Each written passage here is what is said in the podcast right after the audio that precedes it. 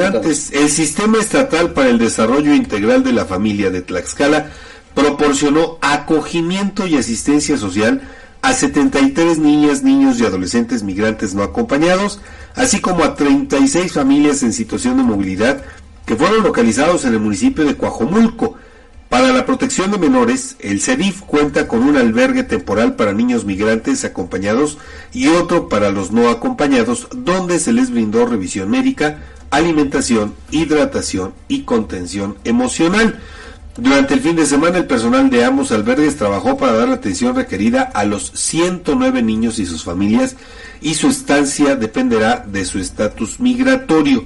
En coordinación con dependencias gubernamentales y organizaciones civiles, el sistema estatal del DIF busca garantizar los derechos y el interés superior de la niñez migrante que transita por Tlaxcala en situaciones de gran vulnerabilidad. El apoyo a estos niños y familias migrantes es muestra del compromiso de las autoridades estatales de brindar la asistencia necesaria a quienes se ven forzados a dejar sus lugares de origen en busca de mejores condiciones de vida. Bueno, pues eh, ahí tengo entendido que ya algunos migrantes fueron eh, pues remitidos, no, no, no, ah. remitidos a instalaciones incluso de migración en, en Iztapalapa para pues continuar con el proceso, correspondiente y determinar en todo caso si es que pues van a continuar eh, algún proceso para pues quedarse aquí en el país por lo menos algún tiempo en lo que pues llegan a la frontera norte o van a ser repatriados. Pero digo bueno esa situación todavía está eh, en veremos no está pues viéndose qué es lo que está sucediendo. Pero por lo pronto como se lo decíamos ayer, hasta el momento no ha habido ninguna precisión, ni por parte del el Instituto Nacional de Migración, ni de las autoridades estatales respecto de las personas que fueron aseguradas y señaladas como probables responsables del delito de tráfico de personas. El gobierno del Estado, usted lo escuchó ayer en voz del secretario de Seguridad Ciudadana, eh, Alberto Martín Perea Marrufo, pues asegura que fueron seis las personas detenidas. Migración dice que solamente fueron cuatro. Entonces, eh, digo, queda esa gran duda. Pero también en este contexto hay que referirlo. Tampoco hasta ahora la eh, Fiscalía General de la República ha dado información al respecto. Vamos a estar pendientes para pues tener la certeza de qué es lo que ocurre con todo este tema.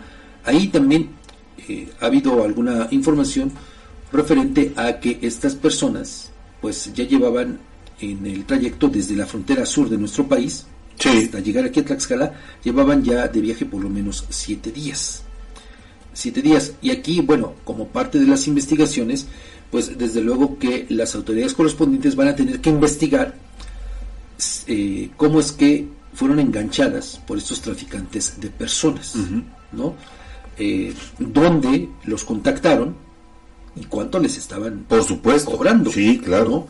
porque pues mire además es un negocio bastante lucrativo son 726 personas. Pues imagínate. Y hay que recordar que los delincuentes dedicados a esta actividad pues les cobran una cantidad importante de, de dinero no y la intención era que bueno pasaran descansaran ahí un poco sí. eh, en esta bodega de Coajomulco para después continuar su trayecto rumbo al norte del país.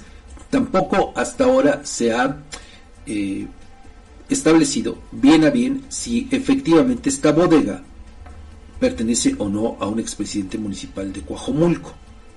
La persona señalada como propietaria de esta bodega pues tampoco ha salido a dar ninguna versión. Pero bueno, eso y quiero entender que forma parte de las investigaciones correspondientes. Claro que sí. ¿no?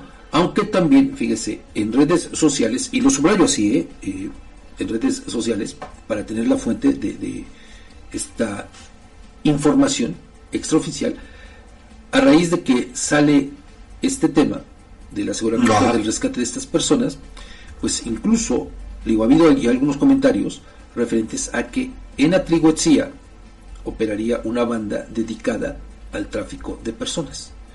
Obviamente lo decimos con las reservas del caso, claro. ¿no? Retomando, le digo, lo que se dice en las redes sociales y, en todo caso, esto también tendría que ser investigado por la autoridad respectiva. De lleno, totalmente. Porque, eh, fíjese, ya son muchos migrantes los que son detenidos aquí, asegurados aquí en el Estado. Entonces, bueno, algo tiene que estar ocurriendo, ¿no?